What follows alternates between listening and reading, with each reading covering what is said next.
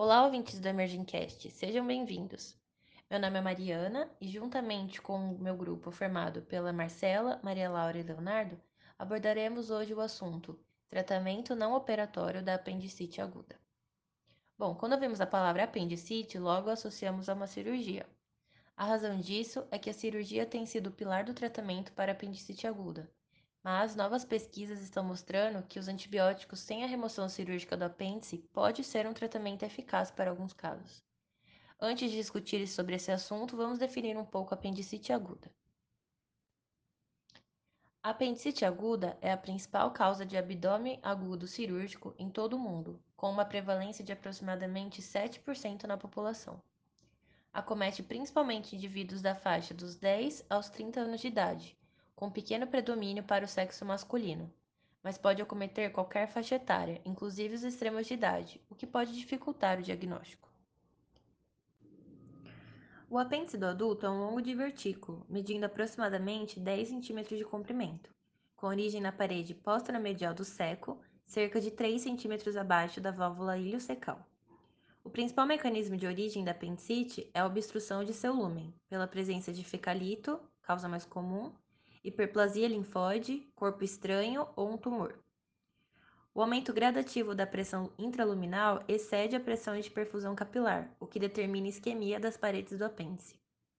Caso não haja intervenção cirúrgica, a evolução natural é a perfuração, com extensão da infecção para os tecidos periapendiculares. Classicamente, inicia-se por um quadro de dor abdominal vagamente localizada na região do epigástrio ou periumbilical, que migra para a fossa ilíaca direita em ponto denominado ponto de McBurney. Esse ponto localiza-se na união do terço medial com o terço distal de uma linha imaginária, que vai da espinha ilíaca anterosuperior direita até a cicatriz umbilical. Essa dor pode ser seguida de náuseas, vômitos e anorexia em até 50% dos casos. A febre geralmente aparece tardiamente, sendo baixa ou até inexistente. Mas nos casos de complicações, como perfurações e abscessos, a febre pode chegar aos 38 graus Celsius. O exame físico clássico da apendicite aguda mostra um abdômen doloroso na região do quadrante inferior direito e pode revelar alguns sinais de comprometimento peritoneal, como defesa palpação, rigidez abdominal e até presença de descompressão brusca no ponto de McBurney, o que é chamado de sinal de Bloomberg.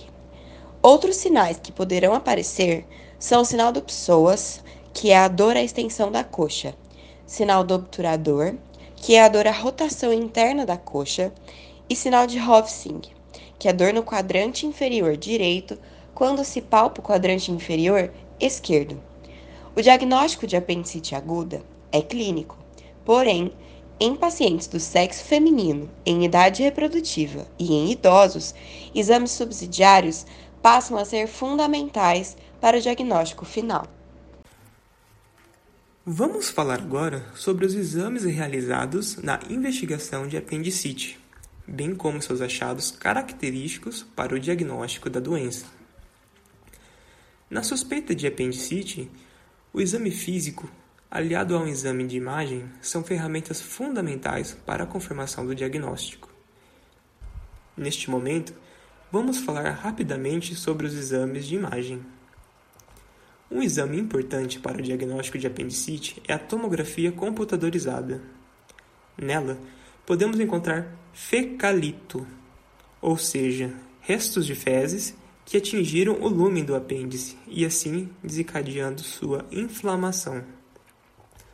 Vale lembrar também que estamos falando de um processo inflamatório. Logo, um dos sinais flogísticos que encontramos na imagem é o edema, que é visto na tomografia como dilatação do apêndice. Mas não se esqueça, não podemos levar um paciente instável para realizar tomografia.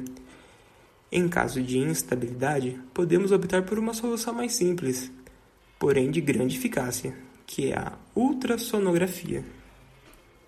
Nela, podemos encontrar a dilatação do lumen do apêndice, de modo que, se o diâmetro for maior que 7 mm, podemos confirmar o diagnóstico. Um sinal característico da apendicite é o apêndice em alvo, no corte transversal. Alvo, isso mesmo, igual aquele utilizado para acertar os dardos. Isso ocorre porque nesta doença temos dilatação das paredes do apêndice, bem como a presença de massa ao centro, assemelhando-se então a um alvo. Uma ferramenta importante da ultrassonografia é o Doppler. Nele, vemos uma intensa vascularização arterial e uma escassa vascularização venosa. Isto se deve ao fato de a oclusão venosa ocorrer antes da isquemia arterial do órgão. Nos últimos anos, uma série de trabalhos científicos tem sido conduzida com o objetivo de comparar o tratamento operatório com o observador. Recentemente, Salminen e colaboradores publicaram no JAMA os resultados de um estudo chamado APPAC. Trata-se de um estudo multicêntrico onde 530 participantes com apendicite aguda não complicada, com diagnóstico confirmado por tomografia computadorizada, foram randomizados em tratamento por apendicectomia versus antibiótico terapia exclusiva. Foram excluídos pacientes com fecalitos, perfuração, abscesso ou outros achados tomográficos que sugerissem complicação do quadro. Também foram excluídas crianças e grávidas. Do grupo submetido apenas ao uso de antibióticos, 72,7% dos pacientes se recuperaram do quadro sem necessidade de apendicectomia. Apenas 27,3% precisaram ser submetidos à apendicectomia no primeiro ano por recorrência do quadro. Além disso, foi observada uma menor taxa de complicações e um maior tempo de permanência hospitalar no grupo antibiótico. Ainda há necessidade de mais estudos nesse tipo de abordagem.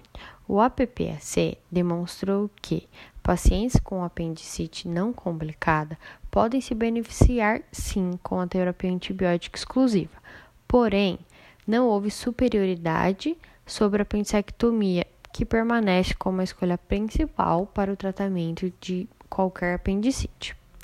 Os autores encontram uma falta de evidência robusta comparando o tratamento não operatório com a cirurgia, mas concluem que os dados suportam a pesquisa futura.